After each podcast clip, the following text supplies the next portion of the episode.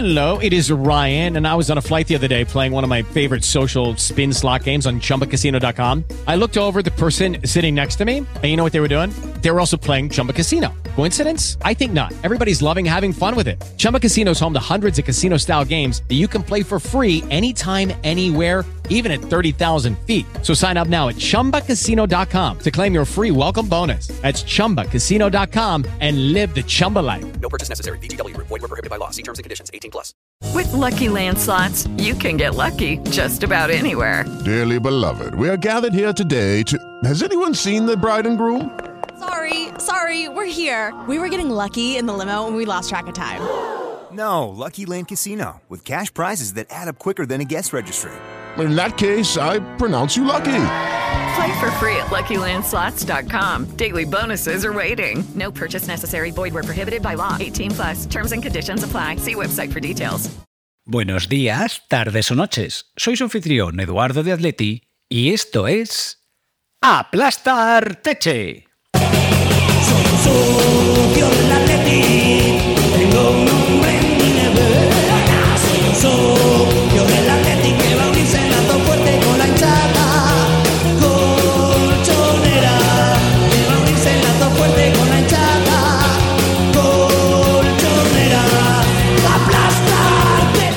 Después de tanto quejarnos por jugar todos los partidos a las 9 de la noche, tras lo visto en el Metropolitano ayer, está claro que el horario de las 2 de la tarde tal vez nos venga mejor a los aficionados, pero al equipo no le sienta nada bien. Aunque visto lo visto, el horario de las 4 sienta todavía peor tras lo que pasó en Valencia. El caso es que se lograron los tres puntos con 25 minutos de muy buen juego al principio. Luego, la desconexión absoluta que permitió que la Almería creciese, marcase por medio de Leo Bautistao, quien iba a ser si no, e incluso nos metieran el miedo en el cuerpo con el temor de terminar empatando. Por fortuna, Oblak volvió a ser el de siempre y evitó que el resultado terminara igualado. Lo mejor del fin de semana, además de la victoria, que les recortamos dos puntos al Madrid y tres al Barça, con lo que el equipo es tercero a siete puntos del Girona, pero con un partido menos. Ahora habrá que ponerse el traje de Champions para certificar el miércoles en casa frente al Alacho la primera posición del grupo. Y el fin de semana, dar un golpe sobre la mesa ganando en Bilbao. Disfruten del programa.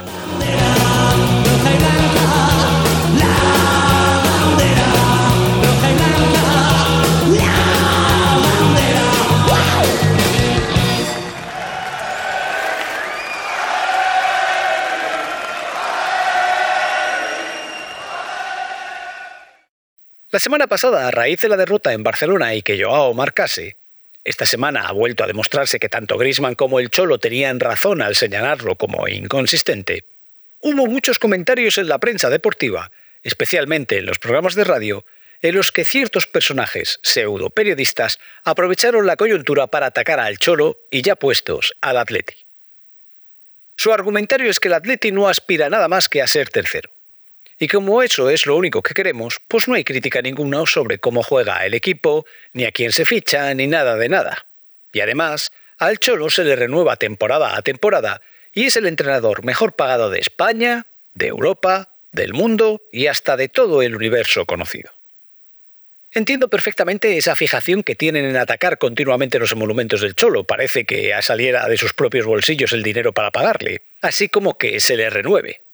Es una obsesión para ver si comentario a comentario logran poner a los atléticos contra él, soltando falacia tras falacia para terminar con el artífice de la mejor época del Atleti, pues nunca antes este equipo había terminado entre los tres primeros durante 11 años seguidos, ni se había clasificado para Champions durante las mismas temporadas, situándose a la altura de equipos tales como el Real Madrid, el Fútbol Club Barcelona, el Bayern de Múnich o el PSG.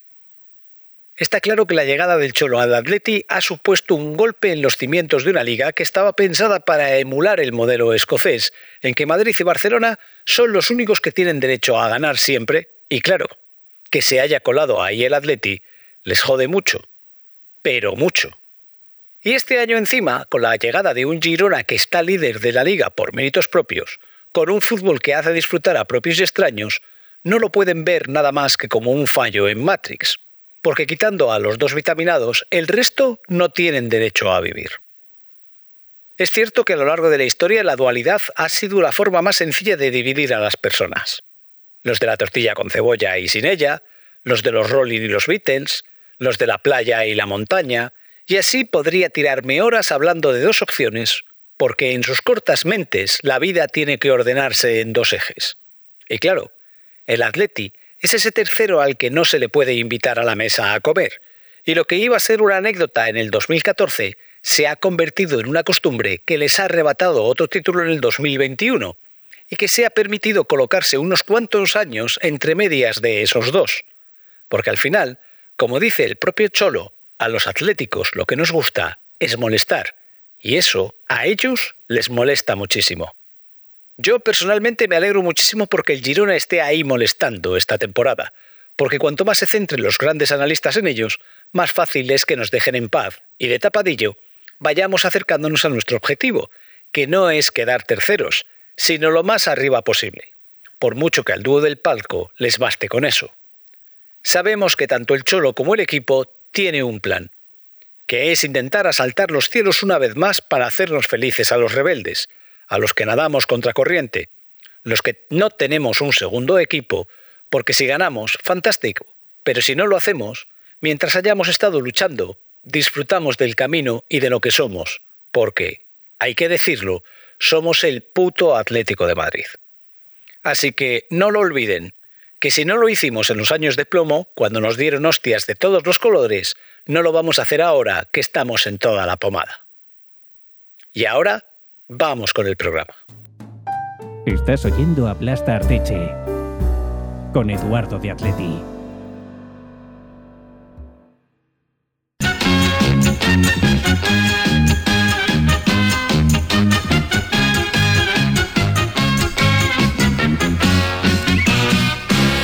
Once corazones que al terreno saltan como... Hola a todos y a todas. Aquí está el Abuchus con una semana más, breve y sucintamente contando el cuadernillo de Oscar. Y es que hemos tenido puente, pero hemos tenido fútbol en todas las categorías. Así que venga, vamos al lío. Como siempre os recuerdo el hashtag el cuadernillo de Oscar. Resultados, noticias que se quedan fuera de la sección, en fin, todo en Twitter. Con el community, que no se me olvide, diga lo que diga el, el irlandés y el yayo. Bueno, venga, vamos por las categorías. Primera Federación, Grupo 2.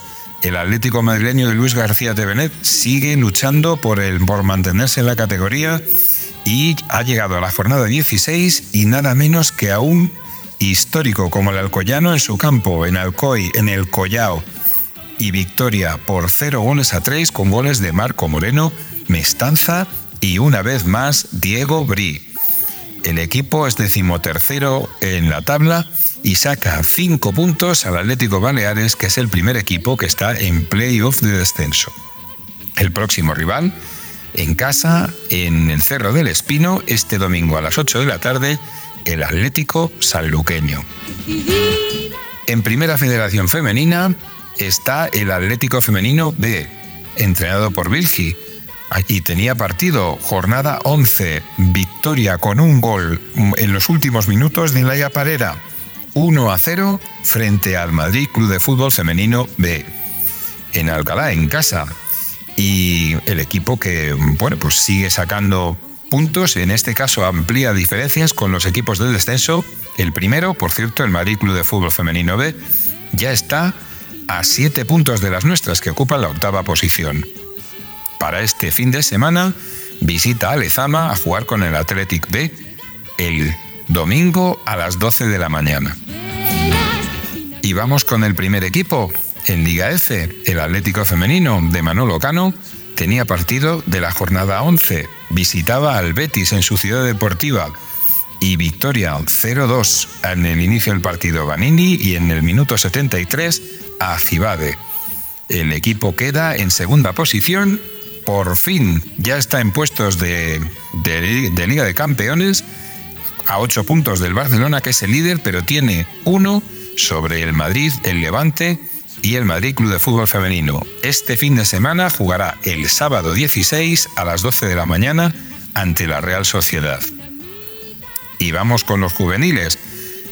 abro con, una previsión y es que no ha habido jornada de Young League, pero esta, esta semana sí tenemos, eh, como el primer equipo, el miércoles, este miércoles, eh, día 13, a las 4 de la tarde en Alcalá, partido frente a la Lazio. Recordad que tienen 12 puntos y 2 de ventaja sobre el Feyenoord de Rotterdam. Vamos a ver si nada se tuerce y pasan a la siguiente fase.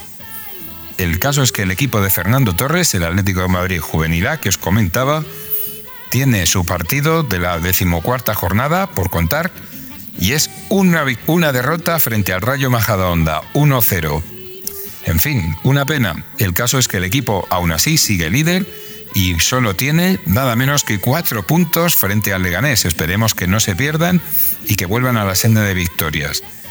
La próxima jornada en Alcalá frente al Unión Adarve. Y vamos a cerrar los resultados con el Atlético Madrileño Juvenil A, entrenado por Luis Bueno, que juega con los equipos de, de la Comunidad Valenciana y Levante en general. Y juega el día, eh, perdón, tenía partido la jornada 14 y empataron a uno frente al Patacona Club de Fútbol. El empate a uno, el gol por nuestra parte, lo consiguió José González. El equipo se hunde un poquito en la clasificación y queda fuera de los puestos de Copa. Séptima posición a 12 puntos del líder, el Levante, y su próximo partido este fin de semana frente al Ranero Club de Fútbol a domicilio. Cerramos con las noticias. Nos quedaba un partido en la Nations League que se jugó el martes en la Rosaleda y España remontó un 1-3 adverso a Suecia. Al final del partido 5-3 con una segunda parte de auténtica locura y en la que participó en los 20 minutos finales nuestra jugadora Eva Navarro. El equipo B ha vuelto a recordar con sus camisetas a Laura Natanarro, que se ha lesionado de gravedad, aunque no sabemos los detalles. Y bueno, pues la última noticia es que una jugadora del equipo B, Sara García, lateral, entró en la convocatoria del femenino en su partido en Sevilla. Y hasta aquí llega el cuadernillo de Oscar esta semana. Un saludo a todos y a todas y os dejo con el resto de secciones y la tertulia. Aupaletti.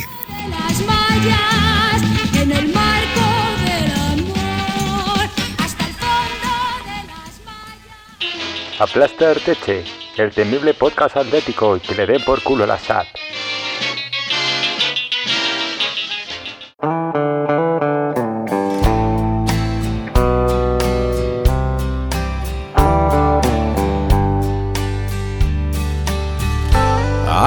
Jesus in a bar. Otros tres puntitos en el Metropolitano y hemos ganado todos desde que empezó la temporada. Los números en casa son los que nos están permitiendo estar en la pelea. Terceros y a siete del tan sorprendente como admirable líder Girona, que podrían ser cuatro de ganar nuestro partido pendiente en casa con el Sevilla. Hay liga para el Atleti, pero la pregunta es, ¿hay optimismo? ¿Se vislumbran posibilidades reales de competir la liga? Miren, yo no les quiero cansar con lo de las dos caras distintas, con ese Atleti Jekyll y Atleti Hyde. Pero ayer el Cholo por primera vez reconoció que había que trabajar esos momentos en que durante el partido el equipo baja el pie del acelerador. Y es que el domingo pasó lo que nunca había pasado hasta la fecha. El Atleti salió arrollador, jugando muy buen fútbol durante poco más de media hora, en la que consiguió dos goles y pudieron ser perfectamente cuatro. Luego se puso a racanear, a darle el balón al contrario, quizá pensando en los partidos que se avecinan, y huyendo de la máxima partido a partido. Y lo peor es que no fueron esos 10 minutos de desconexión para volver a salir enchufados tras el descanso.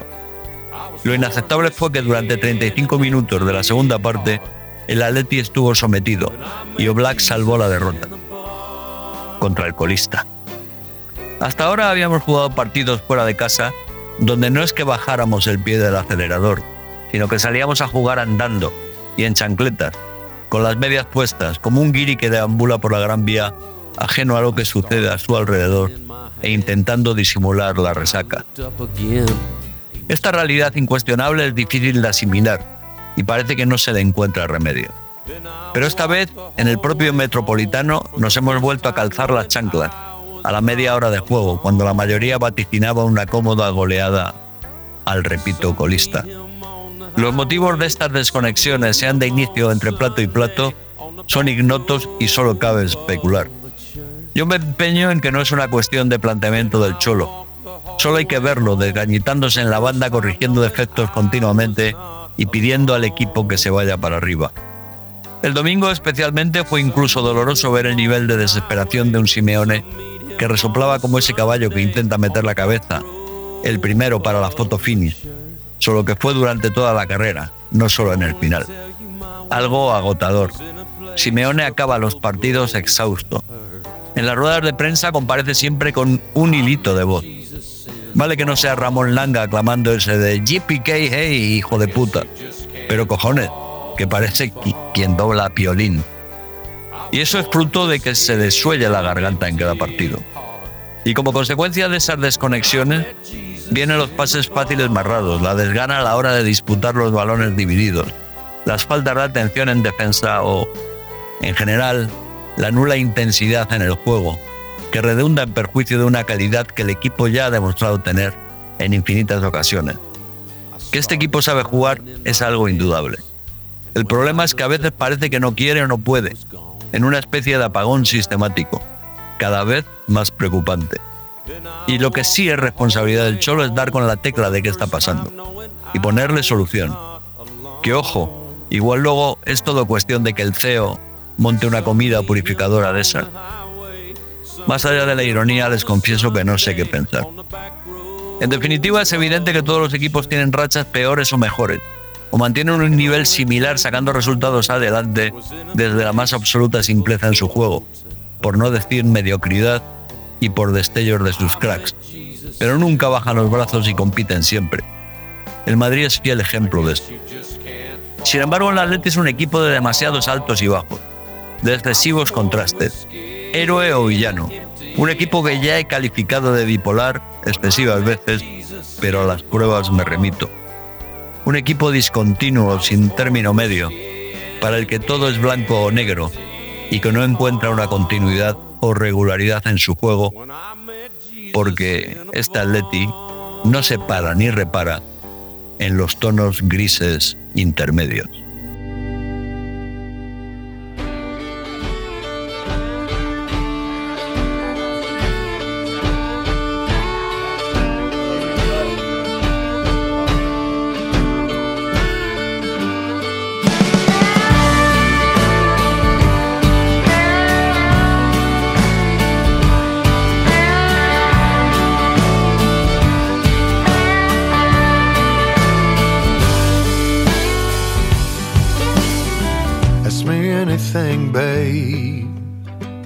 It my best shot. Tell me just what you need. I'll try to give you everything I got. Cause I'd search any forest, and I'd cross any sea. Loved you with everything that I had, but it brought me here to my knees. Given time, I swear I'll give you what you need. Oh, it ain't black or white, babe. It's all the grays between. And I ain't slept a night since you were next to me. You're not wrong or right, babe, but you're everything I need. As I hold you tight, it's like you're miles away from me. And I've tried everything.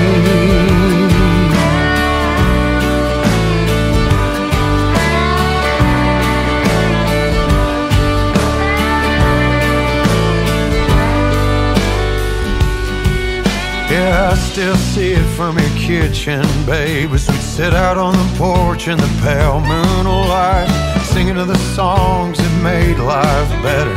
Would it be better if we had more time? Cause I never thought that you'd be leaving. Knowing hell, I could read your mind. Should have made plans, could have made things better. Instead of this letter with a short goodbye goodbye. Oh, it ain't black or white, babe. It's all the grace between. And I ain't slept a night since you were next to me. And you're not wrong or right, babe. You're everything I need. As I hold you tight, it's like you're miles away from me. And I've tried everything.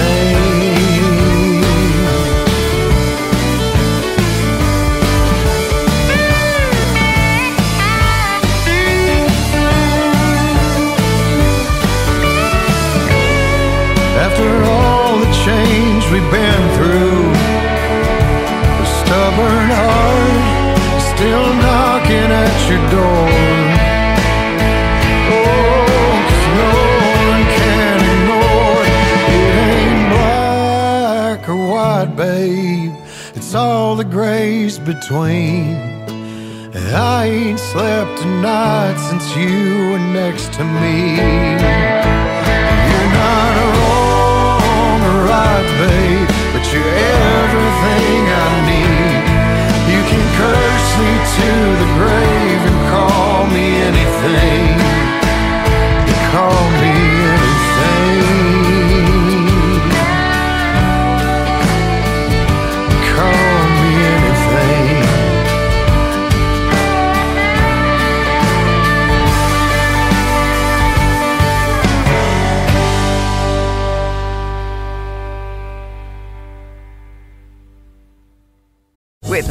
Land slots, you can get lucky just about anywhere.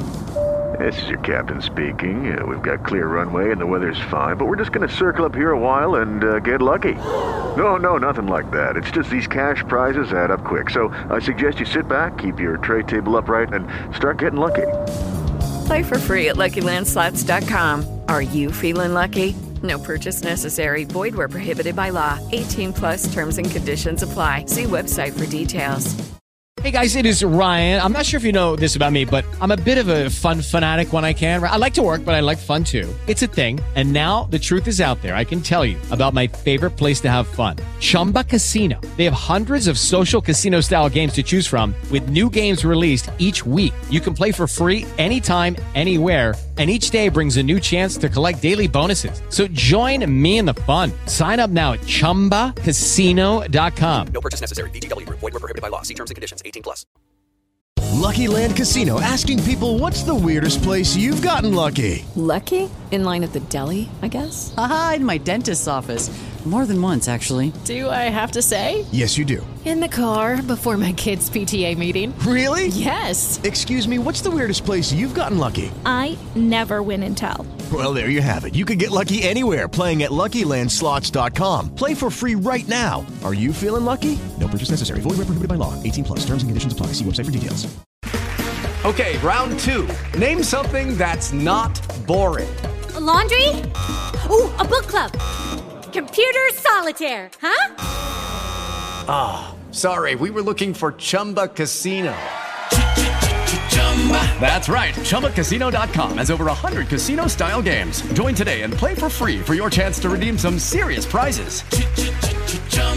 ChumbaCasino.com. No purchase necessary. Were prohibited by law. 18 plus. Terms and conditions apply. See website for details.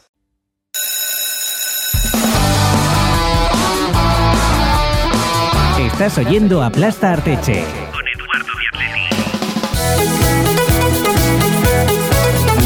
Don Eduardo, que es un señor elegante.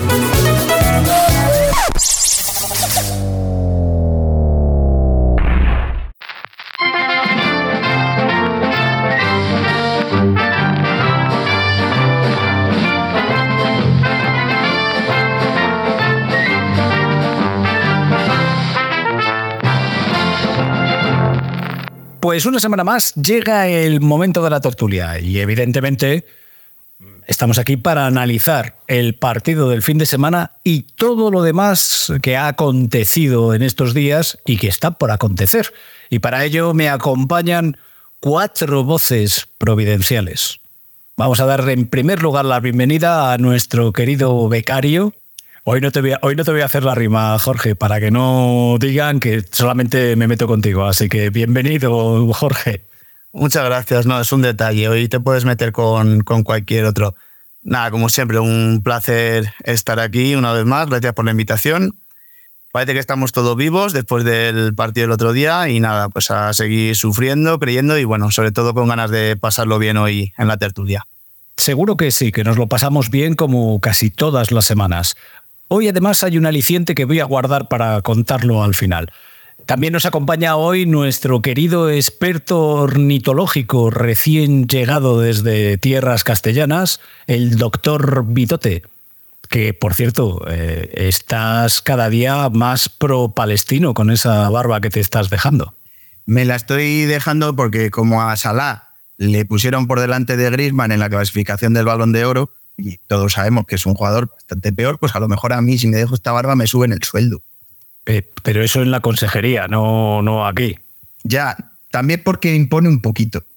Ah, bueno, vale, vale, vale. Hoy hemos tenido la suerte de sacarlo del bar y haberlo traído a esta otra barra, porque generalmente cuando estamos aquí reunidos, él está en su barra contando sus cosas y poniendo música, pero no, hoy ha tenido a bien visitarnos en persona. Don Jesús Martínez Caja, don Ifón, sea usted bienvenido también a esta su casa. Gracias, bueno Eduardo, un placer como siempre y, y bueno, me habéis sacado del bar, efectivamente, porque del bar vengo. Así que luego igual tenemos ocasión de comentarlo. ¿Estabas con Gil Manzano? Porque ha estado prolífico este fin de semana en el bar, ¿eh? No estaba ni con Gil ni con Manzano, pero ha habido otros especímenes arbóreos por ahí cerca. Y el último al cual tengo el honor de presentar, no, esta semana no es Miguel Nicolás, porque Miguel Nicolás hemos recibido una misiva, digámoslo así, una invitación por parte de la Fiscalía, porque después de los últimos programas y los comentarios que estaba haciendo, eh, nos han pedido que rebajásemos un poco el tono. Así que, Chami, tienes que no suplirle tú. O sea, tú estás aquí porque tú eres de los permanentes y fijos, pero mm, por favor, no le suplas. O sea, vamos a dejarle a un lado. Sé bienvenido. Más permanente que un Edin. Pues sí, efectivamente. Vamos a ver si tenemos una noche tranquila. Aunque ya empezó usted fino, llamando a Vitote con el chándal ese que ha dicho. Que era de Flash Gordon, que era de Flash Gordon. No, el otro, el otro, que era pro no sé qué. Que ha dicho. Y luego, no sé. No, bueno, no era por el chándal, no era por el chándal. Ah, era por la barbuza, era. Pues tócame el pepino. Entonces, ¿ves? Es que ha sido ponerse en el sitio de Miguel y es que empieza a faltar al respeto, que es acojonante. Hombre, no hay ninguna falta de respeto, por favor. No, no, la poesía en este podcast siempre ha sido muy bien valorada. Bueno, vamos a entrar a hablar de lo que vivimos el pasado domingo a las 2 de la tarde. Una victoria en el Metropolitano por 2 a 1, pero que creo que dejó bastante mal sabor de boca en general. Eh, Jorge, tú como has sido el primero en ser presentado, danos tu opinión sobre el partido, por favor. Pues un partido en el que parecía que nos las íbamos a prometer muy felices. Lo- los dos goles que fueron muy tempraneros, incluso el gol de Griezmann que fue fuera de juego, las dos ocasiones claras que, que tuvimos también, todo en 20 minutos.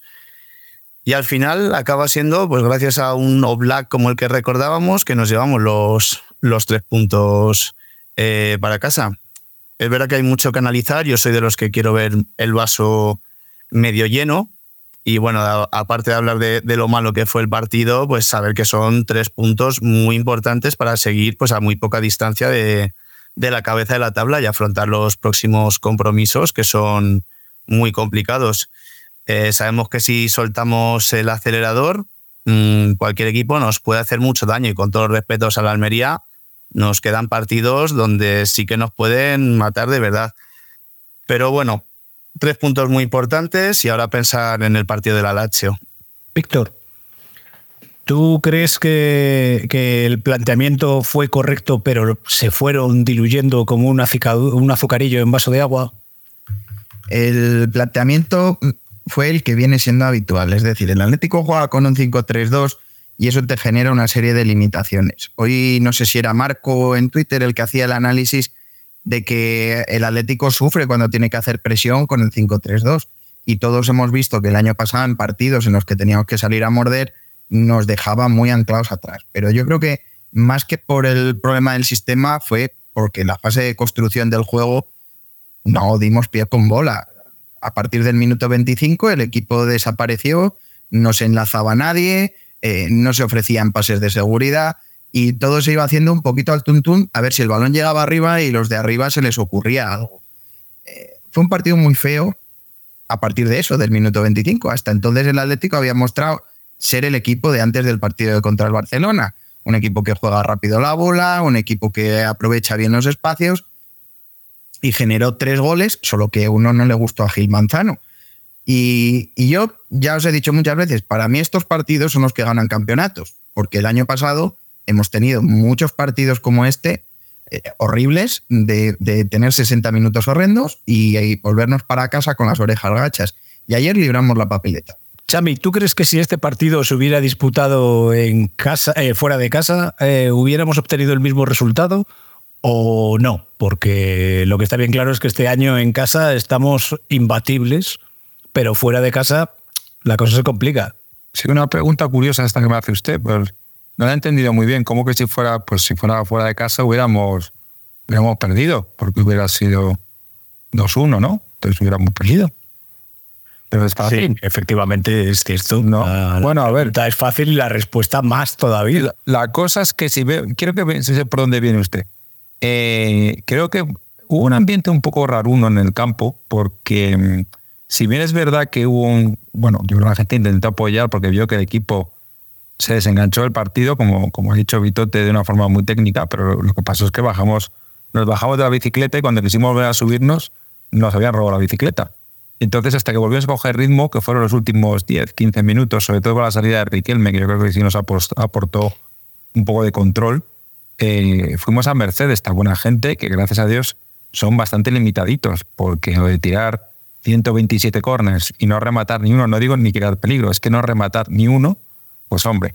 Pero ese ambiente fue un poco, un poco extraño. Es más, hemos estado esta semana en Twitter hablando un poco de, de, pues de estas situaciones que pasan que que no sé, yo creo que de toda la vida lo que hay que hacer es apoyar al equipo, intentar sacar adelante el partido y según acabe, montarles una pitada que alucinen, pero no poderte pitarles en medio del partido. Hubo varios ya que se empezaron a meter que si Saúl, que si el otro, que si Coque estás acabado, que si Memphis vete a la mierda. Cada uno tendrá sus razones para decirlo, pero creo que no es el momento. Cuando el equipo estaba jugándose tres puntos muy, importantes, ya se ve claramente que no se va a volver a enganchar entonces lo que hay que hacer es sacar el partido y luego ya, si eso, montarles el pitote. Eh, que no el pitote, que es distinto. Pero, pero sí, yo creo que el, campo sí ayudó a que el partido se acabara ganando en este caso. Porque, porque Almería, pues bueno, tampoco tiene mucho delante, pero hombre, alguna te puede liar. Y, efectivamente, Oblak estuvo, por lo menos, muy seguro en los valores que tuvo que estar seguro. Y Jesús, lo que suele pasar en estas ocasiones, que Leo Batistao nos vacuna, pues ya lo hizo el año pasado y parece que la famosa ley esa del ex mmm, últimamente nos, nos hace tropezar contra ello.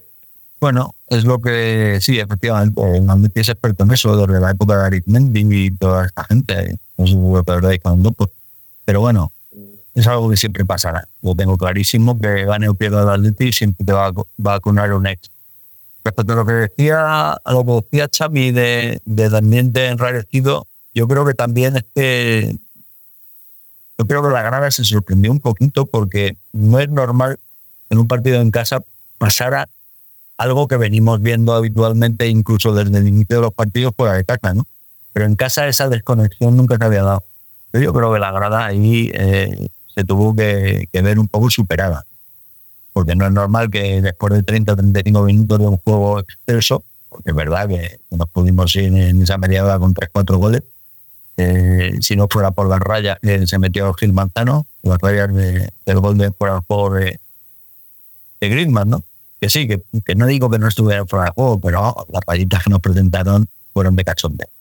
Entonces, a partir de ese minuto 30-35, como dice el Cholo, eh, el Atleti bajó el pie del acelerador y el Cholo dice que hay que trabajar este tema, ¿no? ¿Por qué pasa? Pero, pero fue uno de que pasara en el Metropolitano y sin, sin no era ni concierto. Fue como un apagón de estos de la luz de los años 70. De repente se te va la luz y dices, coño, ¿qué ha pasado? Los plomos, los plomos. ¿Vosotros pensáis que, vamos a ver, eh, hemos vivido en todos estos años de chorismo eh, bajo la máxima del partido a partido. Pero parece que este año esa máxima del partido a partido ya no es tan evidente y se mira de reojo hacia próximos compromisos. Evidentemente yo creo que es algo que se ha hecho toda la vida, pero se centraba y se focalizaba mucho en ese partido a partido y no se notaba tanto. Pero este año, cuando hemos jugado partido de liga y había partido compromiso de Champions a continuación, parece que los jugadores estaban pensando más en ese partido de Champions. Pasó en Valencia, pasó en, en Vigo, pasó en Las Palmas, incluso yo creo que, que pasó ayer, pero de otra manera. Es cierto que, que se salió muy fuerte, pero cuando ya íbamos con el 2-0 parece como que se empezó a contemporizar. También es cierto que hubo cambios en el 11 porque se dio descanso a Hermoso y a Nahuel, tal vez pensando un poco en lo que viene el miércoles, pero no sé, ¿vosotros creéis que, que este año hay más miradas hacia lo que va a pasar o lo que se viene en Champions que, y, y- se provocan estas desconexiones, como ha dicho Jesús? Eh, llevábamos hablándolo bastantes programas este tema. A mí me parece un error salirse del, partido a partido porque te pueden ocurrir mm, los claros ejemplos que, que usted ha puesto de Valencia, Vigo, Las Palmas y sin ir más lejos, ayer casi tenemos un disgusto grande. Eh, está bien el poder reservar a jugadores, obviamente pensando en un partido tan importante como el del miércoles, pero saliendo como se salió ayer, mm, 2-0 minuto 20, yo creo que le- les metes un tercero que podías haberle hecho fácil en la primera parte y sí te puede dar un poco más ese margen, no solo para la relajación, sino incluso para eh, quizás sustituir a, a Grisman, sustituir a Witzel y que descansa y dar lugar, eh, entrada a Soyuncu, que salga este a eh, Javi Galán, que por ejemplo pues no, no tiene ningún minuto. Todos estamos con ganas de que salga el mozambiqueño de nuevo al campo. Entonces yo creo que si llegan a empujar un poco más, podías haber descansado un poco más la segunda parte, pero claro, si en el minuto 35 es cuando ya dejas de acelerar, pues te vienen las dudas y, y a estar pidiendo la hora, todos desgastados y a ver qué pasa el, el miércoles. Yo creo que sinceramente no es por lo que viene, sino por lo que ha pasado.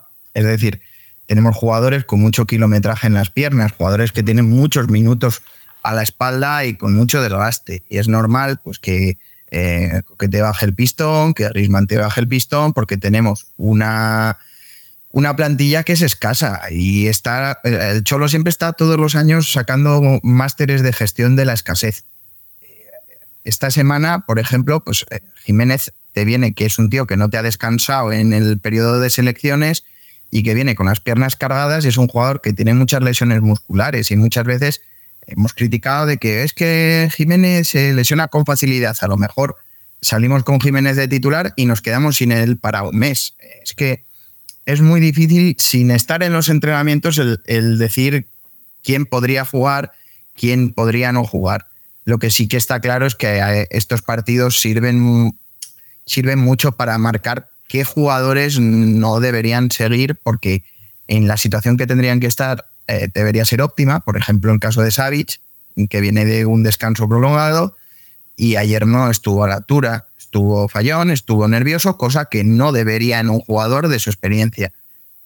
Y luego también mm, no querría restarle mérito al, al Almería, porque Ayer, por ejemplo, un jugador que nos tiene muy tomada la medida, no digo que sea un jugador que debiéramos de fichar, pero por lo menos para que no juegue contra nosotros, porque siempre nos da dolores de cabeza, es Robertone. Robertone ayer cogió la batuta en el centro del campo, eh, generó muchísimo para la Almería y además eh, se, se, comió se comió al par que tuvo en cada momento, hasta que curiosamente salió de Pai, que no sabemos qué clase de alquimia le generó, si le cabreó, si le sacó del partido, si como siempre te hace alguna putadita y te sonríe, eso a la gente le desconcierta y yo creo que ayer Robertones salió del partido en ese momento.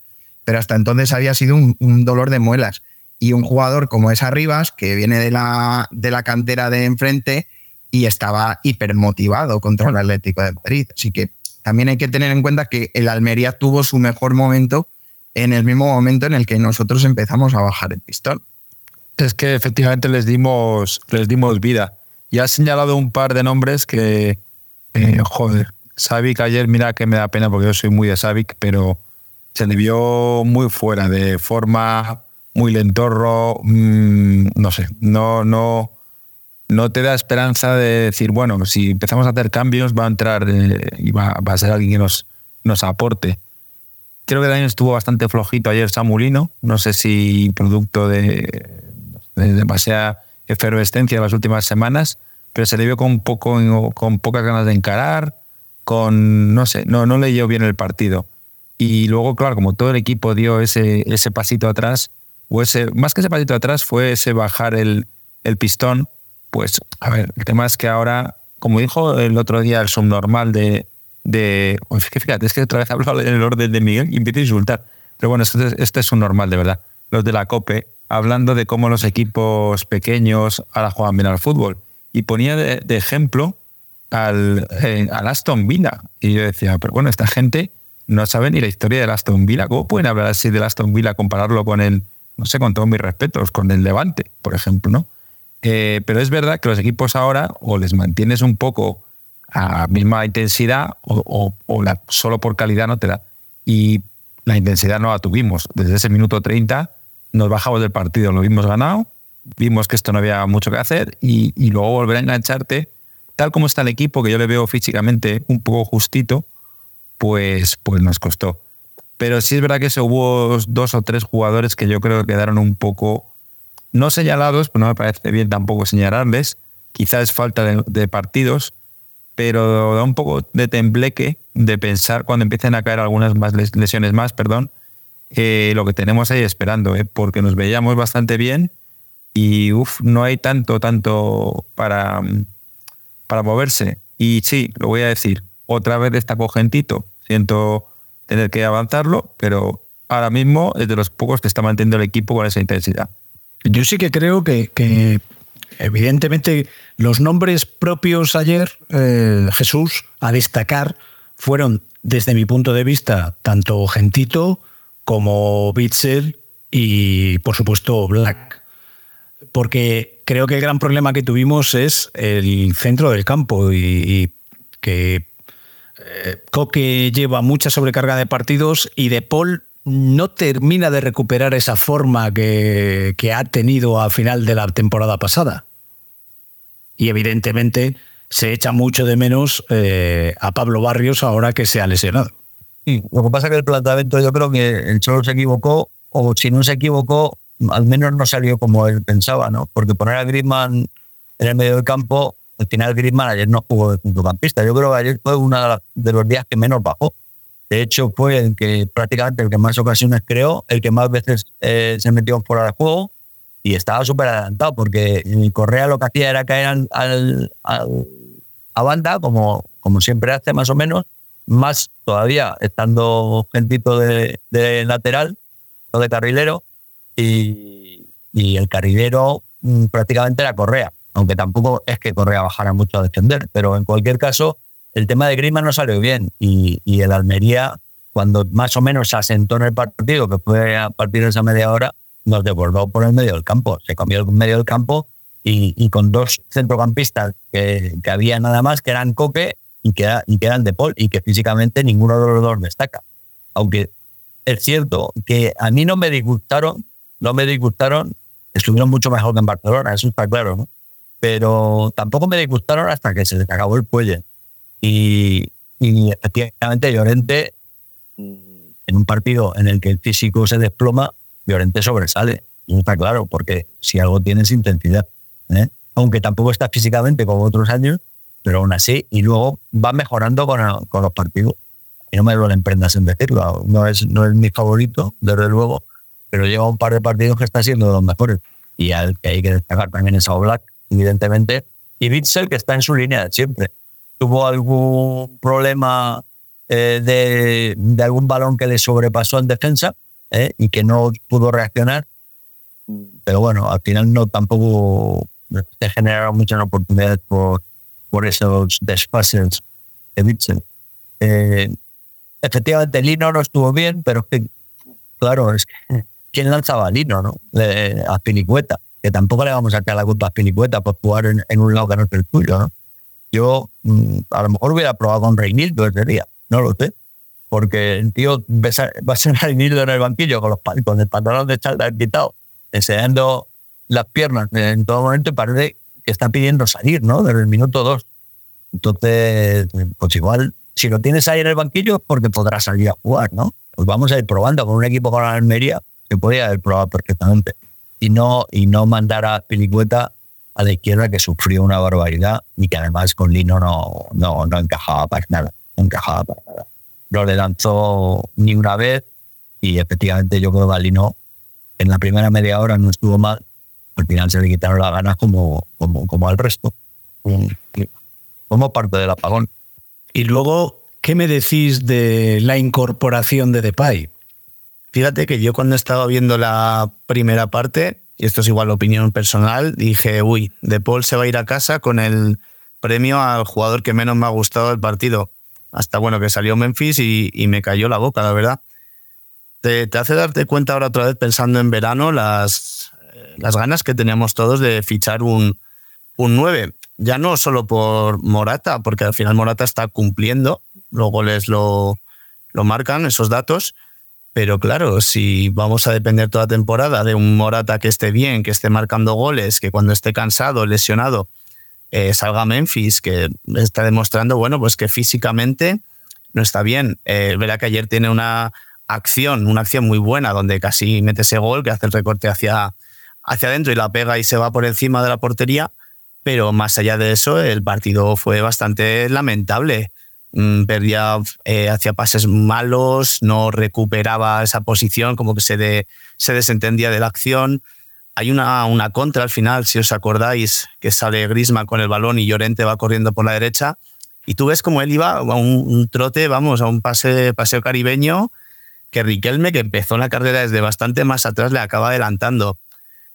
Es lo que digo, yo no sé si vamos a pensar en pedirle a, los Reyes Magos un refuerzo en esa posición para el mercado de invierno, porque para mí no vale ahora mismo ni, ni para suplente. Que luego te marca ese gol ayer y quién sabe, psicológicamente vuelve, pero ahora mismo no lo veo y va a ser difícil con los partidos que nos vienen aguantar con un solo delantero centro titularísimo que es Morata y con Memphis. Esta mañana lo, lo, comentaba en Twitter y a, colación de cierto exjugador del Atlético de Madrid de manera temporal. Y es que hay futbolistas de pelota y hay, fútbol, y hay jugadores de fútbol. Grisman es un jugador de fútbol, es un tío completo, lee el juego, sabe dónde posicionarse y demás. Depay es un jugador de pelota. Depay es un jugador que cuando tiene la pelota pues se puede inventar un recorte, se puede inventar un zapatazo.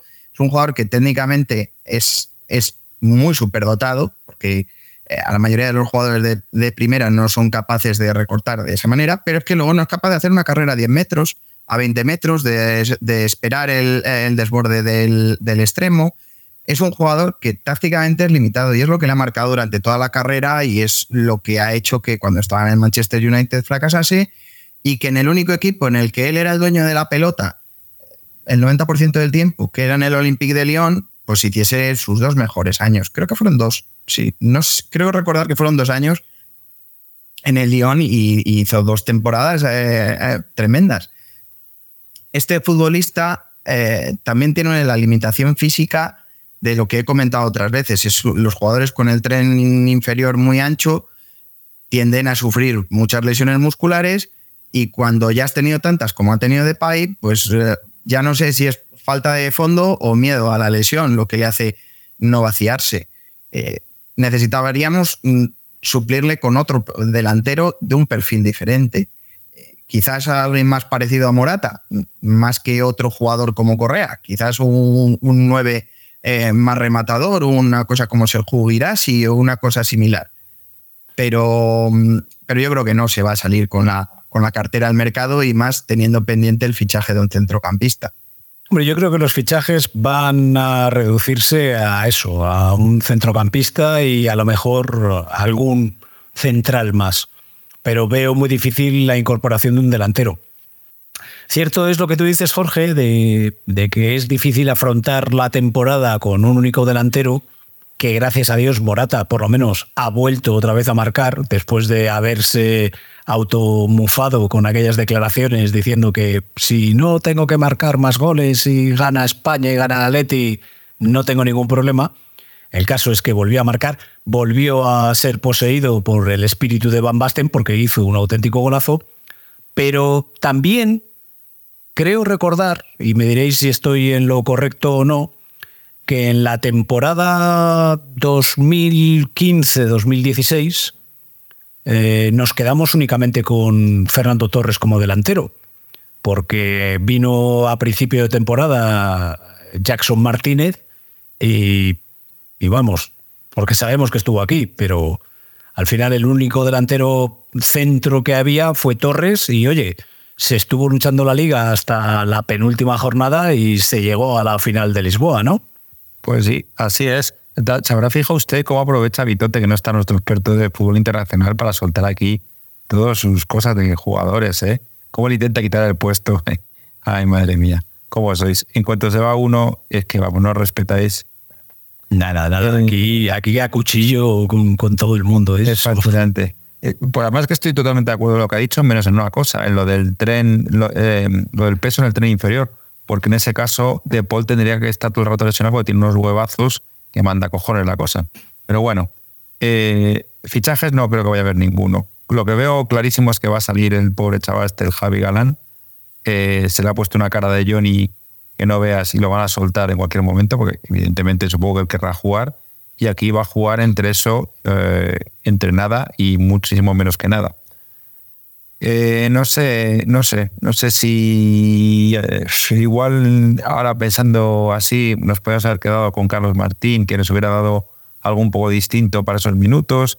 No lo sé, la cosa es que lo que hay es lo que hay y que no va a haber nada más. Así que bueno, Memphis ya sabemos lo que nos puede aportar, como hubiera dicho Jorge, pues sale allí, hace tres pases infernales hacia atrás que nos lía a tres que no veas y la que pilla no la mete por la escuadra de casualidad, que es que su modus operandi habitual, es que todos los partidos hacen exactamente lo mismo, salvo lo de la lesión que a día de hoy, 24 horas, un poquito más de 24 horas después de ayer, creo que todavía no se ha lesionado. Pero bueno. Es que, es que tiene que marcar para lesionarse, Chami. Ya, bueno, pero estuvo muy cerca de marcar. Con lo cual, igual, está muy estuvo- cerca de lesionarse. Estuvo cerca de lesionarse. Claro, claro, eso No, no, puede es que ser. estuvo cerca de lesionar. No sé si os, si os acordáis una jugada que se queda tirado en el suelo que yo digo, ya, aquí ya se ha, se ha casi lesionado. Pero esa, esa jugada La que le hicieron en nos los dices, Ari. eh, no, es, no es precisamente ese penalti que todos vimos, como ha dicho, como ha dicho el doctor, haciéndole unos Sotogari eh, y que Gil Manzano eh, pues ni analizó ni... A mí no. personalmente me parece que es un penalti, claro. Bueno, es que aparte de la. Pero, Claro, pasa que él también, eh, perdonad, yo creo que él exagera demasiado. Para mí es penalti y él y a la hora de caer, de tirarse, exagera mucho. Pero bueno, es igual, es penalti. Porque efectivamente le hace una llave de judo o del arte marcial que quiera, que quiera. Entonces, también hubo otra, otra jugada de, de, de Depay que fue un pase para mí sublime a Riquelme que Riquelme no supo entender, ¿no? Y que no llegó por poquito. Y que quizás si hubiera llegado estaba por juego, tampoco lo sé, ¿no? Pero me, me parece que fue un pase que se le ocurrió sobre la marcha, que, que es muy difícil que a otro jugador se le ocurra ese pase. Entonces, pues fueron las dos aportaciones de Depay en plan positivo, ¿no? Todas las demás, pues, pues fueron negativas. Fijaros, si, si, si, si se le llega a pitar el penalti, pues casi, casi mete un gol por la escuadra, casi le da otro a Riquelme y encima le pitan un penalti a favor. Con, con lo que hizo Depay. ¿eh? Por eso, comparándolo con otros jugadores, pues fíjate lo que genera en el cuarto de hora que estuvo. Cuando Vitesse no estuvo, ayer estuvo más tiempo. Y, y si corriera un poquito más, pues lo que podría llegar a generar este jugador. Yo, desde luego, no creo que se vaya a fichar ningún 9, ni mucho menos. Y en verano tampoco, salvo que Morata se vaya, que tampoco lo veo, todo dependerá de la, de la temporada que haga. Tenemos a Samu, es que el 9 está fichado ya, que es Samu. Y que yo creo que en partidos como el de ayer y como incluso en Barcelona, pues hubiera, hubiera dado muchísimo al Atlético. Y Lo que luego, pasa es que yo creo que todavía, aparte de esta temporada, yo creo que le, le quedará por lo menos otra más de Mili. pero no entiendo por qué. Es un tío que, que le, le ha marcado al Atlético, es un tío que le ha marcado al Barcelona, que prácticamente se genera los go- las jugadas de gol él solo. Yo no sé por qué le va a faltar Mili porque sea, porque sea joven. Joder, si, si estamos viendo el Barcelona jugadores muy jóvenes, que, eh, ¿por qué a, a, a Yamil Lamal no le, no le falta Mili o a Fermín? Que es que tiene nombre además de cabo primera. A ese le tenía que faltar mucha más Mili que al resto. No me jodas. Entonces, vamos a ver. Hay una cosa que está claro. tenemos que empezar a confiar en la gente joven. Y, Samu lo que, tiene, lo que tiene que hacer es la mili en el Atlético. Y ya está. Y de Carlos Martín os digo tres cuartos de lo mismo. Carlos Martín es un tío que tiene una clase. Yo le veo jugar y encima es que tiene gol. Se le caen los goles. Yo le veo jugar y me parece un tío espectacular. Yo con Morata, Carlos Martín y, y Samu tiraría de sobra para la temporada que viene. ¿Qué le vamos a hacer? Ya, a mí también me gustaría tener un 9 muy bueno, pero es que tampoco sé si los hay. ¿Quién ficharéis vosotros de nuevo? ¿Y vosotros pensáis que, que como también hace falta alguien para atrás, porque visto lo visto con Savic, está la cosa complicada y, y es posible que, que se necesite otro central, que se recupere, como Javi Galán va a salir, como ha dicho Chami, tiene muchas papeletas, que se recupere a Mourinho desde Zaragoza para incorporarle a la, plantilla, ya que allí tampoco está jugando mucho.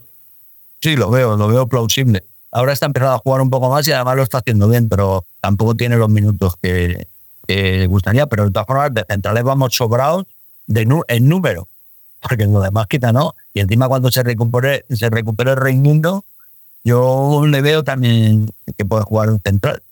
Eh, hay un jugador que es, que es Arnaud Martínez, que estuvo fichado y que al final Berta se durmió ahí y, por dos millones de euros no se le fichó, o tres, no me acuerdo, que te puede jugar de lateral, que te puede jugar de carminero, que te puede jugar de central. Yo creo que es un fichaje que y que encima no está jugando en el Girona, porque Jan Couto para mí es un fichajazo, es un fichajazo, lo que pasa es al City o al Troyes, que es un equipo del City, pues eh, no sé qué pasará con ese chico, que además es súper joven, no sé si tiene 20 años. A mí me parece un, un jugador espectacular. Eh, entonces le está tapando a Arnau y Arnau no está jugando, con lo cual podría ser un fichaje de invierno perfectamente de la misma forma que hay que traer un 5. Eso es evidente. Hay que tener un medio centro ya. Ya, si ya no un 5, un tío que, que te pueda jugar en el doble pivote, tipo Ale- Alex García o algo así, ¿eh? Pero, que te pueda que te pueda hacer un, un- un doble pivote mucho más físico, ¿no? Y encima con el pie que tiene Alex García. Pero vamos, Alex García no va a ser. Eso es evidente. Ni ahora ni nunca. Alex García se perdió ya la oportunidad de traerlo. Es que si no me, si no me falla la memoria, cuando terminó la ventana de fichajes y se le preguntó al Cholo por, por ese 5 que se iba a fichar y que al final no había venido, dijo que bueno, que la plaza estaba bien cubierta porque estaba Coque, estaba Pablo Barrios y estaba Bitzel. Pero claro, Bitzel está haciendo muy buena temporada, pero de central. Y Pablo Barrios, pues se nos rompió durante un tramo de la temporada y ahora se ha vuelto a romper por otro tramo bastante largo. Entonces, creo que ahora mismo eh, el equipo lo que necesita, Jorge, es alguien ahí en el centro del campo. No, desde luego que en caso de acudir al mercado de fichajes es la, la posición necesaria a cubrir. De hecho, si sumamos las lesiones o que, como decías, Witzel está jugando de central, ahora mismo vemos que los que juegan en el centro del campo acaban siendo Coque, eh, De Paul y Grisman. Si Nahuel no está bien, Llorente ocupa esa posición. No hay nada muy bien definido, vamos, lo que a mí me parece.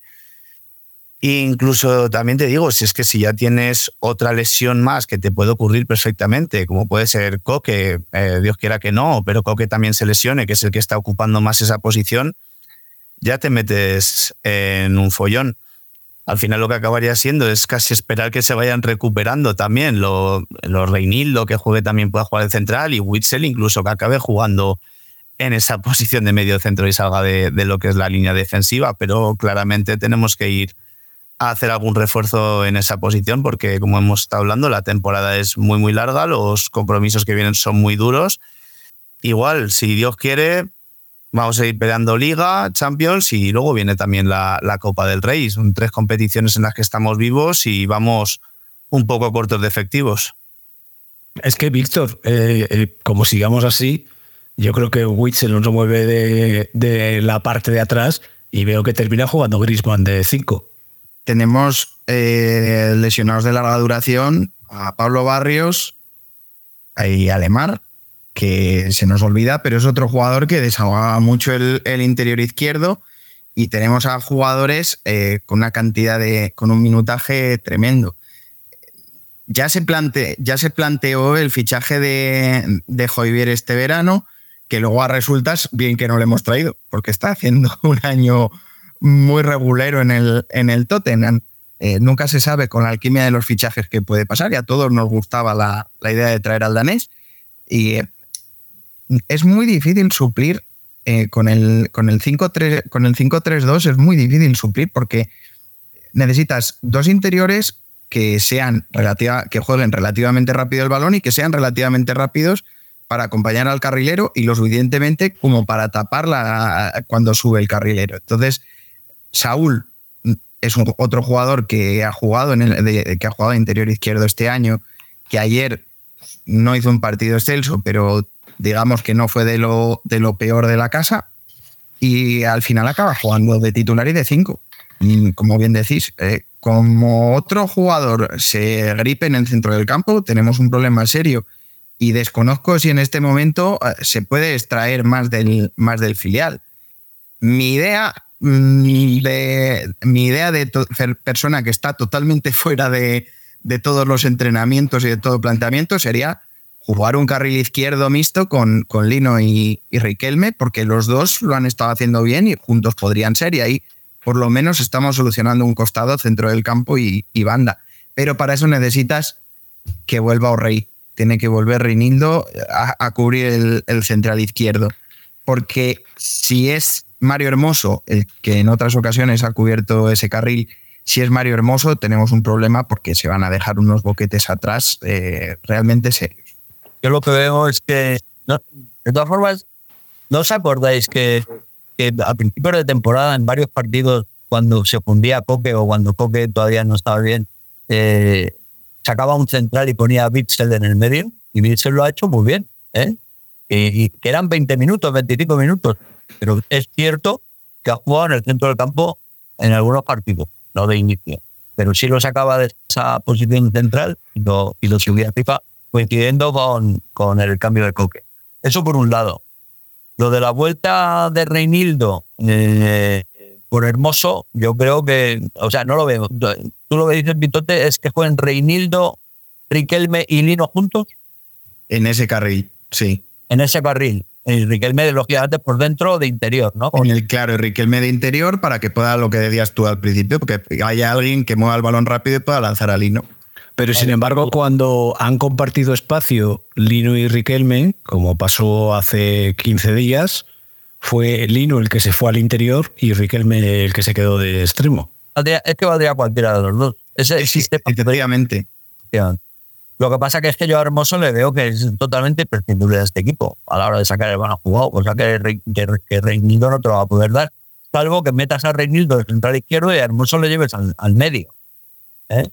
Y entonces subas a Witzel al centro del campo. O subas a Bitzel al centro del campo o dejes a Bitzel de central derecho y sea Bitzel Hermoso prescindiendo de Jiménez, claro, porque tampoco sé si es la solución.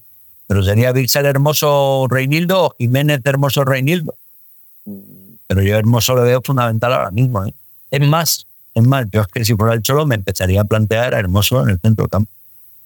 Per- Perdonad un momentito, perdonad un momentito, podéis, es que me he quedado sin, sin libreta para apuntar todo esto que habéis dicho. He ido por más hojas. Pero bueno, veo bien la idea. La idea Dinos a ver, dinos a ver qué es lo que eh, has entendido bien y lo que has lo entendido único que he entendido es que no se va a fichar ni Dios y que estáis moviendo a todos los jugadores para ver cómo lo encajamos, ¿no? Va de esto la historia, ¿no? Efectivamente. Claro. Básicamente es lo que se llama soluciones de compromiso. Me ha dado mucho susto lo que ha dicho Vitote de Lemar. Ahí sí que me ha asustado un poco. Que desahogaba o no sé qué ha dicho. Pues joder, es que yo no me acordaba de Lemar. Por eso yo tampoco. Ah, Yo, pe- yo- yo pe- yo le he entendido que es un desahogado. Lemar. Que de- Eso ya me desa- encaja más. Desahoga minutos mientras él está descansando dentro del campo, otro está descansando en la banda y descansando los jugadores. Joder, es economía de espacio y de tiempo.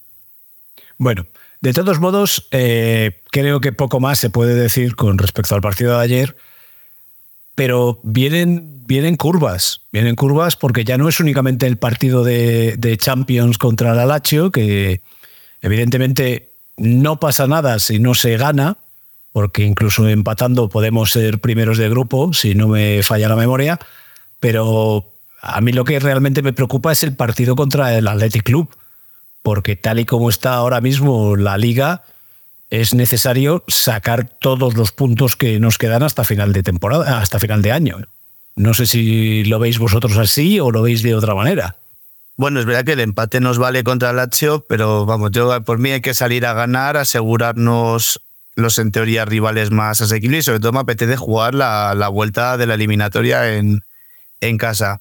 Y en lo que a la liga respecta, he estado viendo justo antes ahora el, el partido del Athletic, no sé cuánto, cuánto han quedado al final, lo he dejado con con 1-1. Y es verdad que jugar ahí en San Mamés contra ellos va a ser un partido muy complicado y donde es muy fácil de dejarse puntos.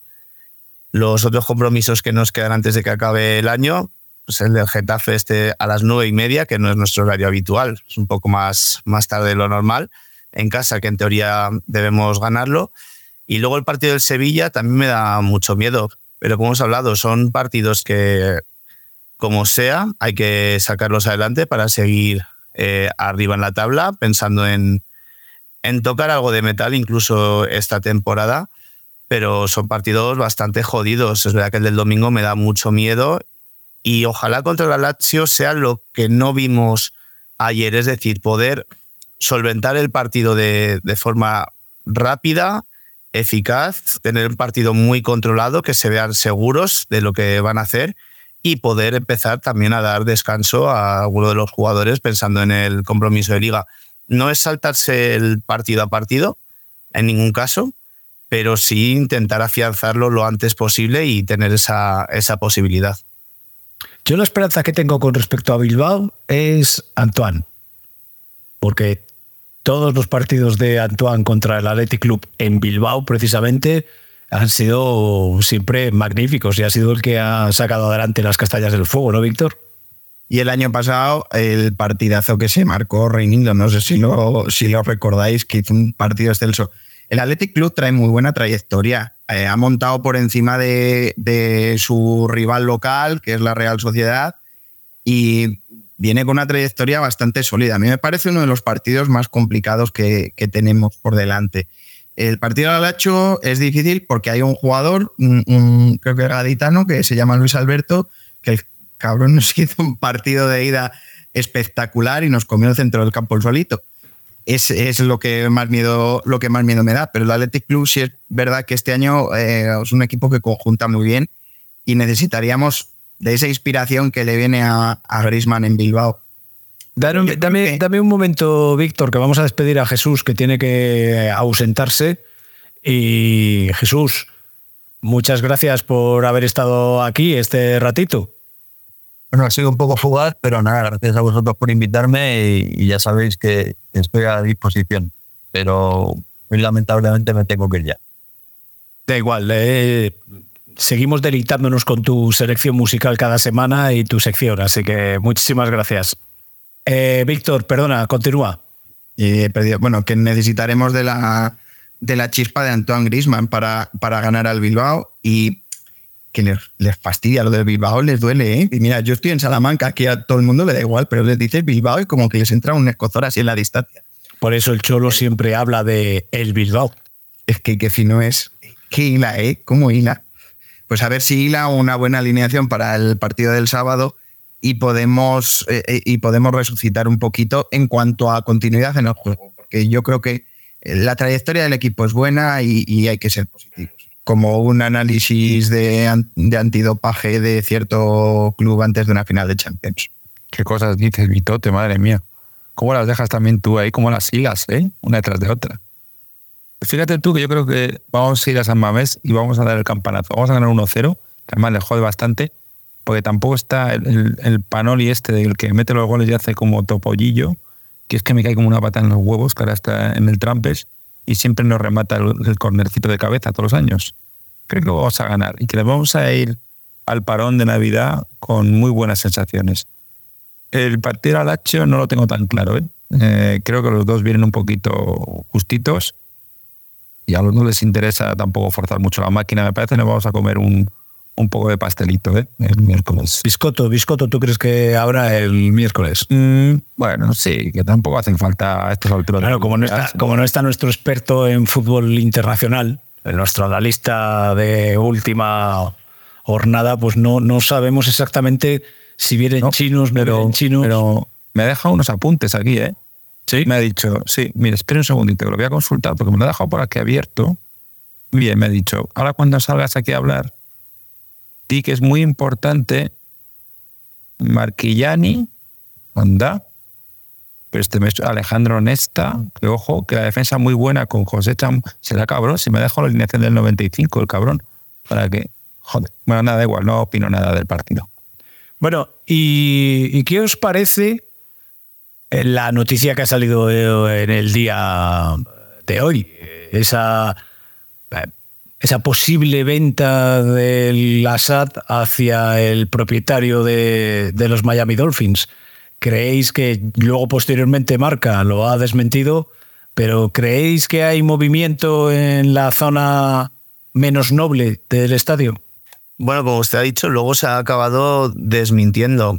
Es un secreto a voces que los supuestos, entrecomillados, dueños del club están buscando eh, venderlo. Sabemos que el objetivo que tienen es una vez acaben las piscinas y la, la ciudad deportiva, que bueno, conociendo Atlético de Madrid es algo que se puede demorar bastante.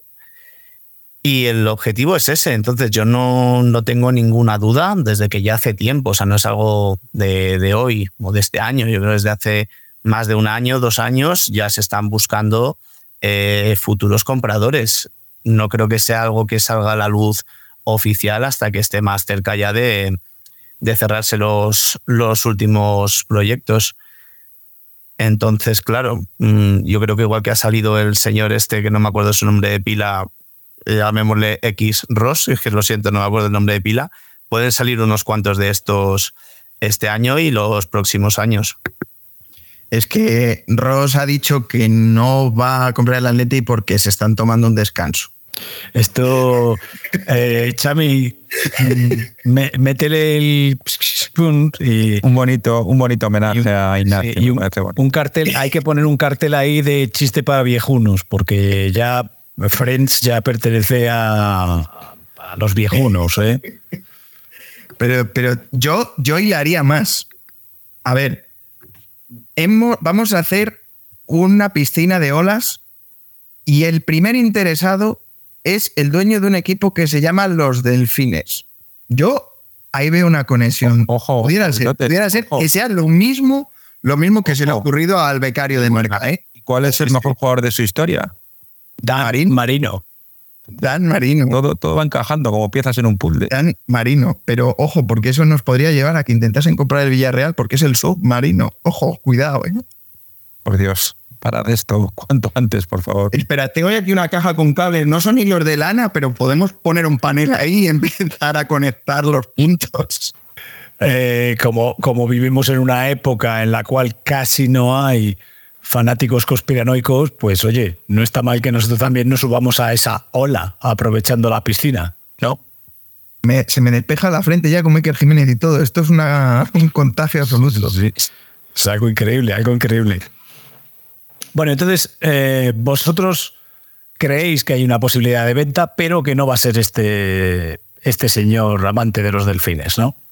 Mm, Yo no lo tengo tan claro. Cuando siempre que niegan algo, suele ser verdad. O sea, que ojito, que a mí lo de este me encaja por todos lados.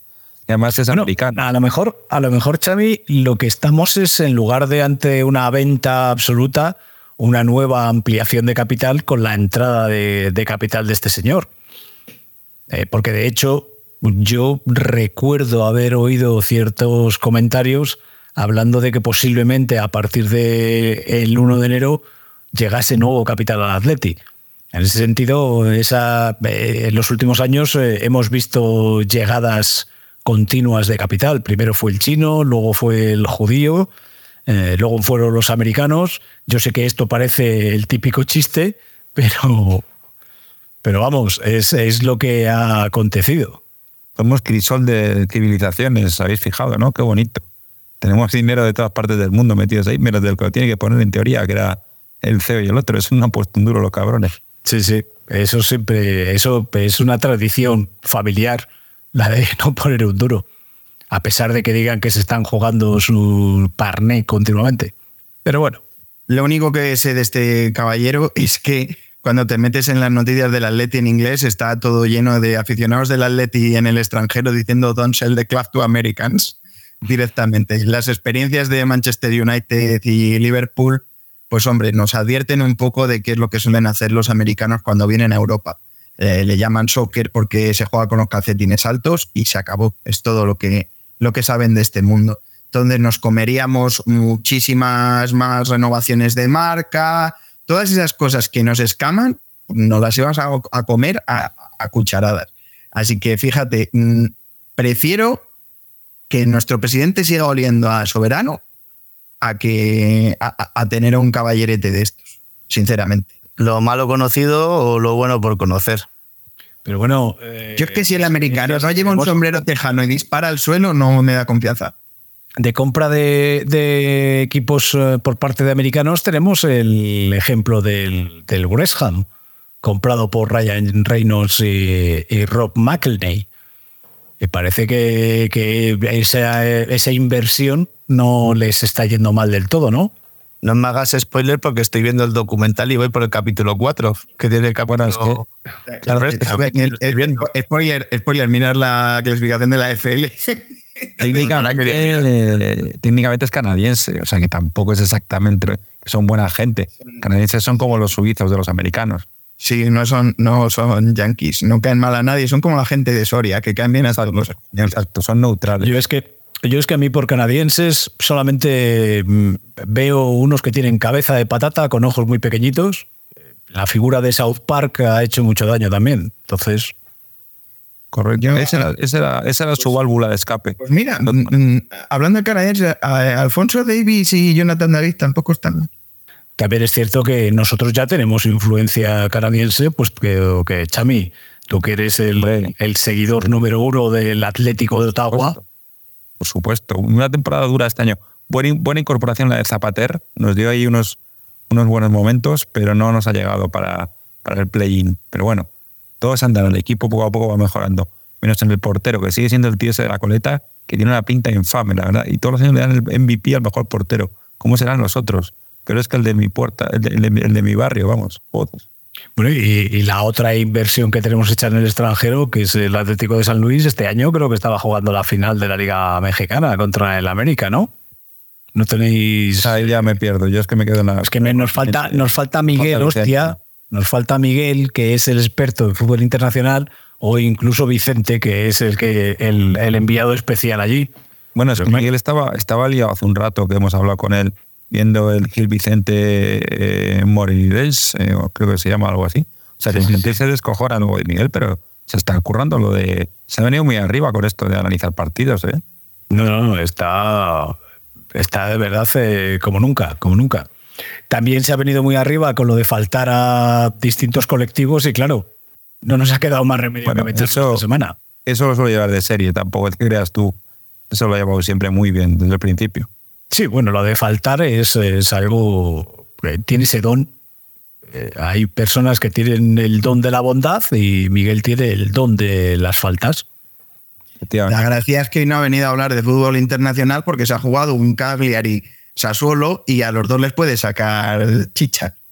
No sé si hay muchos japoneses jugando, que es lo que a él le gusta, tirar Sí. de. Eh, Yo a mí me empieza a preocupar lo del tema, lo del tema de, de la orientación o la, la filia hacia los orientales, porque ya no sé si es algún tipo de, de- de perversión sexual que pueda tener eh, él, que le llame mucho la atención el tema de los orientales. Pero sí que es cierto que, que se fija sobremanera cuando hay jugadores orientales en los otros equipos. Que ha podido fichar un Atleti, ¿eh? Joder.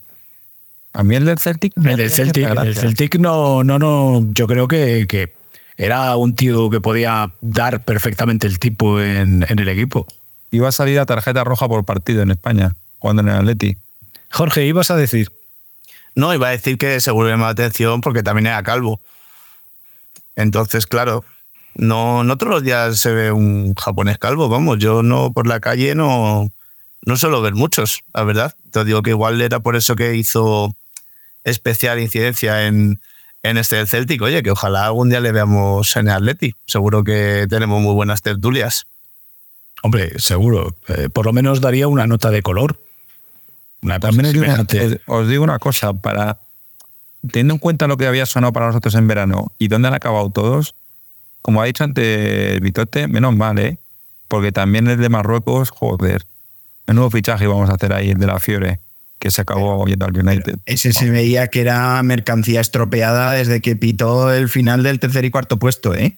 Ese chico ha dado los mejores minutos de su carrera deportiva en el Mundial y se vio cómo, cómo acabó ese partido. Vamos, que no daba para más. Y Joyver sí es un jugador con más trayectoria y que Mourinho le sacó mucha, mucha chicha. Yo, a ver, el bajón que ha pegado a lo mejor es natural por la edad. A lo mejor cuando tenga 31 podemos ponerle de central.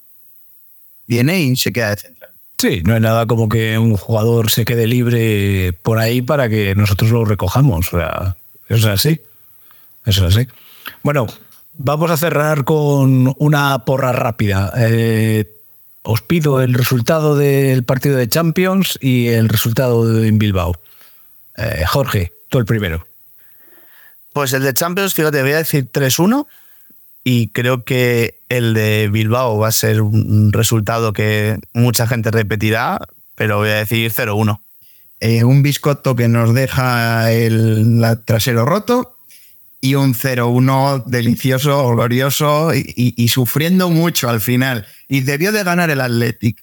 Como ayer, como ayer el Barcelona, ¿no? Que, que debió de ganar, según dijo Xavi, después de la paliza que les metió el Girona. Chami. Correcto.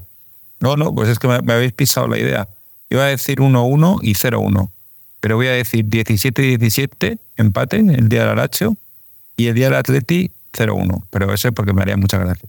Además, justamente he tenido la suerte de compartir este fin de semana rato con buenos amigos del Atleti. Joder, hemos estado recordando la final de, de Bucarest para algunos, Budapest para otros. Ostras, todavía tienen ahí guardada, pero bien esa, ¿eh? Uf, yo pues la porra del, partido del miércoles tendríamos que decir cuántos goles le van a dejar meter a Provedel para que sea una apuesta firme. Pues yo creo, mira, que el miércoles vamos a ganar con... eh, ¿Tú has dicho 3-1, Jorge? Yo voy a ir más allá. Yo voy a decir un 4-2. ¿Eh? Y además eh, va a haber... Va, va a marcar, desde luego, Morata, va a marcar Griezmann y luego los otros dos eh, que se los repartan, que se los repartan. Y para el Alacho, pues no sé, que marque el portero, ¿no? Que ya se ha acostumbrado a hacerlo con nosotros. que se haga pichichi. Por cierto, no quiero, no me gusta hablar de mí, pero el golazo el otro día de Morata ya vimos con qué pie le pegó, ¿no? Es que no me habéis dicho nada. Es cierto, es cierto. Eh, Desde que, desde que el chaval intenta tirar con la izquierda es cuando está resultando efectivo y eficiente. Entonces, aquí se, aquí se dijo primero, Chami, gracias a ti, pero así es. Luego nos han copiado, nos han copiado en otras cosas, en otros sitios, pues, ese comentario, pero, pero el primer sitio donde se oyó que, que Morata es zurdo, pese a que él no lo sabe, fue aquí. Aquí hemos sido muy visionarios en varias cosas. El problema es que no le hemos sacado dinero a ninguna de las ideas, pero hemos sido bastante Bueno, no lo has sacado tú. Bueno, efectivamente, usted sí. Sobre todo los llaveros. Y muchas más, y muchas más cosas. Nuestro merchandising siempre ha sido muy pedido y solicitado en todos los sitios. Pero bueno, llegados a este punto, yo creo que ya eh, es el momento de, daros eh, descanso para que cojáis fuerzas, que el miércoles eh, está ahí, está ahí, y tenéis que apoyar y animar. Porque como ya se ha dicho anteriormente aquí y hemos repetido en años anteriores, al equipo no se le pita mientras está jugando. Se le puede pitar antes y después, pero no durante. Así que, por favor, vamos todos a animar a nuestro equipo porque pitarles en mitad del partido es tirarse piedras contra tu propio tejado. Dicho esto, Jorge, un auténtico placer haberte tenido aquí de nuevo, una vez más. Y bien, bien, veo que tu mili, tu mili no es necesaria hacerla afuera. La estás haciendo aquí muy bien. Así que agradecido. Muchas gracias de nuevo por la invitación. Nah, ya también cuando siempre he escuchado el programa y ahora cuando participo, de verdad que se me olvida el, el partido. Llegado a cierto punto del programa, me pasó el otro día en el partido del Barcelona escuchándolo, que acabé y dije, cojones, ¿qué partido hemos jugado? No me acordaba ya de tantos desvaríos y tonterías que se dicen aquí. Y creo que eso es lo que más me gusta, también poder hablar de otras cosas, no solo de lo que pasa en el terreno del juego, sino también fuera. Así que agradecido y nada, deseando seguir escuchando y ser invitado más veces. Para mí es un placer. Víctor, ¿nos vas a hacer comentario ornitológico o, o estás eh, en huelga de brazos caídos? Pues llevo una temporada poco pajarero. Con este tiempo, como se pone a el grajo a volar bajo y hace un frío del carajo, pues me quedo en casa y me tomo unas sopas de ajo. Bueno, aún así, agradecemos tu presencia un día más en este programa. Solo, solo quería decirle a Jorge que es que él no lo sabe, pero es que realmente esto es una sesión de psicoterapia. Porque todavía no está en un día como el del Leverkusen del año pasado. Eso sí que Yo no sé si es, si es de psicoterapia o... Pero lo escuché. Que somos unos psicópatas directamente, pero bueno. Intentamos ayudarnos eh, todos a olvidar los malos tragos eh, sufridos en el terreno de juego. La verdad es que los tres puntos de ayer, pues eso, eh, Chami, son puntos que otros años mm, no caían en la buchaca y al final eh, se ganan campeonatos gracias a esas cosas. Así que a ti te despido.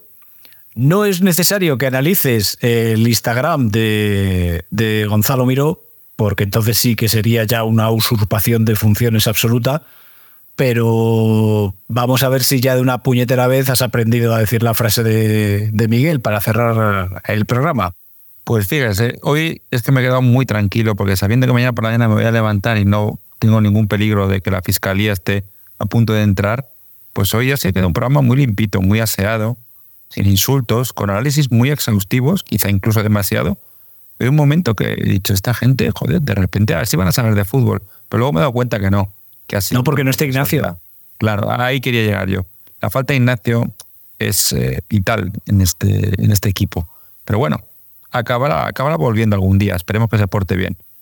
Así que no, hoy no va a haber, lo siento, hablar por hablar, ni música, ni análisis de Instagram. Primero porque no me apetece y segundo porque se va a enfadar el señor irlandés si le hacemos este feo. Ahora que se considera un- una especie de estrellita de esto de los medios, que últimamente viene un poquito ufano.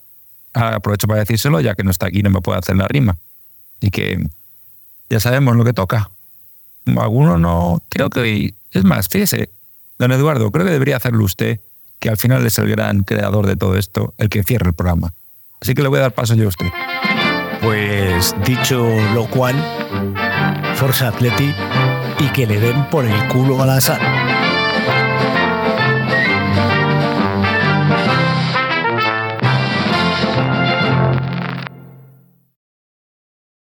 O'Reilly Auto Parts puede ayudarte a encontrar un taller mecánico cerca de ti. Para más información, llama a tu tienda O'Reilly Auto Parts o visita oreillyauto.com.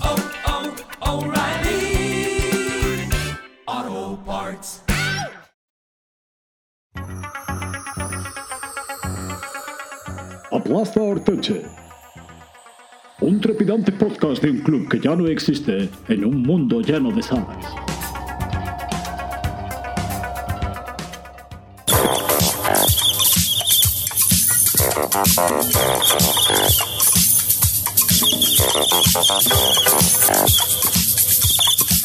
Mira que se lo tengo dicho a Susana, que yo con el marido de su hermana no quiero saber nada.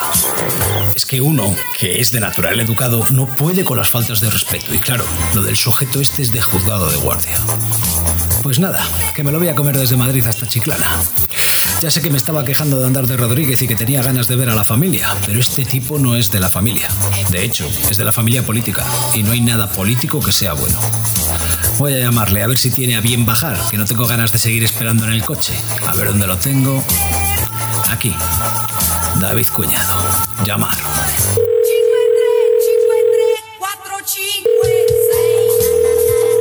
Hola, cuñado. Oye, perdóname, que me he dormido, tío. Es que ayer estuve estirando la soltería y me cogí un pedo tremendo. Ya voy, ¿eh? Espera, ¿eh? ¡Hala! Ya colgado. Total, ¿para qué va a esperar? Él suelta sus historias y lo que tú opines le da lo mismo. Con lo maja que es Begoña, yo no sé qué ha visto en este bobo. Mírale, ahí viene. Bermudas y náuticos, como si fuera al puerto deportivo a sacar el yate.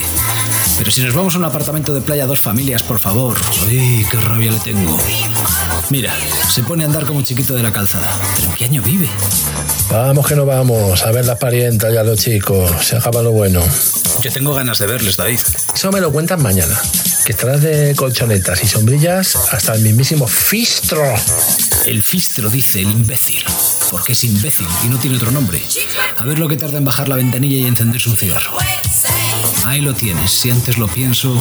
Oye, ¿cuándo vas a cambiar de coche, cuñado? Este ya tiene años, ¿eh? No te lo tomes a mal, no te lo tomes a mal. No me da problemas, así que mientras dure. El Audi le cambié yo con 15.000 kilómetros. Nuevo estaba. Lo que pasa es que ya me aburrí. Vale, pues ahora va a empezar a marearme con la pasta que gana. El colegio británico de Alba y las clases de golf de Alvarito. No se dormirá, no. M30 se pone fatal, ¿eh? Yo no sé por qué has tirado por aquí. ¿Qué pasa? ¿Que quería ver el calderón o qué? Ay, no os hagáis más daño ya y asumid lo que toca. David, eh, déjame tranquilo. Ponte la radio un poco, o métete en el móvil o lo que sea. Error de cálculo. Mira que evito el túnel este, que no quiero pasar por donde estaba el campo. Pues me ha puesto tan nervioso que al final la acabo pasando. Joder, qué asco. Oye, que ya que vamos a estar de vacaciones, si quieres nos pasamos a Portugal a cenar una noche. Ay, no, claro, no. Que te trae malos recuerdos. No puedo, no puedo. Tienes una gracia loca, ¿eh? De verdad. No te enfades, hombre, que hay que saber perder. ¿Qué hora es? Las cuatro y cuarto. Qué raro. Mi reloj se ha quedado parado en el minuto 93. Qué paciencia hay que tener. Esto no está pagado. Voy a parar en la gasolinera más cercana y me voy a tomar algo fresco y respiro un poco. Qué largo se me va a hacer esto. ¿Te para? ¿Ya te has cansado? Joder, qué flojo eres. Por la gloria de mi madre. Voy a comprar agua. Oye, que el coche lo llevo yo si quieres, ¿eh? Pero es que hace mucho que no cojo un diésel y menos manual. Lo mismo se me cala y todo. Hazme un favor, anda, cómprame una botella de agua mientras yo pongo gasolina. Pues dame dinero, que te tiras menos que el sastre de Tarzán. Toma, anda. Para la tienda haciendo el paso del chiquito de la calzada otra vez. Por lo menos hay que reconocerle que vergüenza no tiene. ¿Y yo qué hago poniendo gasolina si está casi lleno? Me ha podido la ansiedad. ¿Qué hace este indigente intelectual? ¿Está ligando con la cajera? ¿O eso se cree? Ay, daría risa, pero la pena es más intensa. Ahora viene para el coche. Hace que se tropieza, se le caen las monedas. Me dan ganas de meter primera y no parar hasta salir de Madrid. ¿Sabes qué? A la mierda, que me voy. Que haga autostop, a ver si le para a alguien. Y si no, mejor. Mira, mira qué cara se le ha quedado. Que se cree que voy a parar ahora. Madre mía, mi mujer me mata. Pero es que esto es una sensación enorme. Ahí viene corriendo detrás del coche con la botella de agua. Anda, quédate con las vueltas, idiota. Bueno, ya, mejor me paro y que se suba. ¿Qué dice? Voy a bajar la ventanilla a ver. ¿Pero de qué vas, anormal? ¿Me vas a hacer correr con los náuticos? No tiene gracia, payaso. Espero un poquito, un poquito más. Ya casi está aquí. Ahora acelero y me voy. Aquí se va a quedar. Y encima voy a sacarle el dedo por la ventana. ¡Hasta luego, Lucas! Adiós amigo, goodbye my friend. Chao chao amigo. Adiós amigo. Una historia de Miguel Nicolás Oshí. Sigue a la banda que con la banda todo va bien.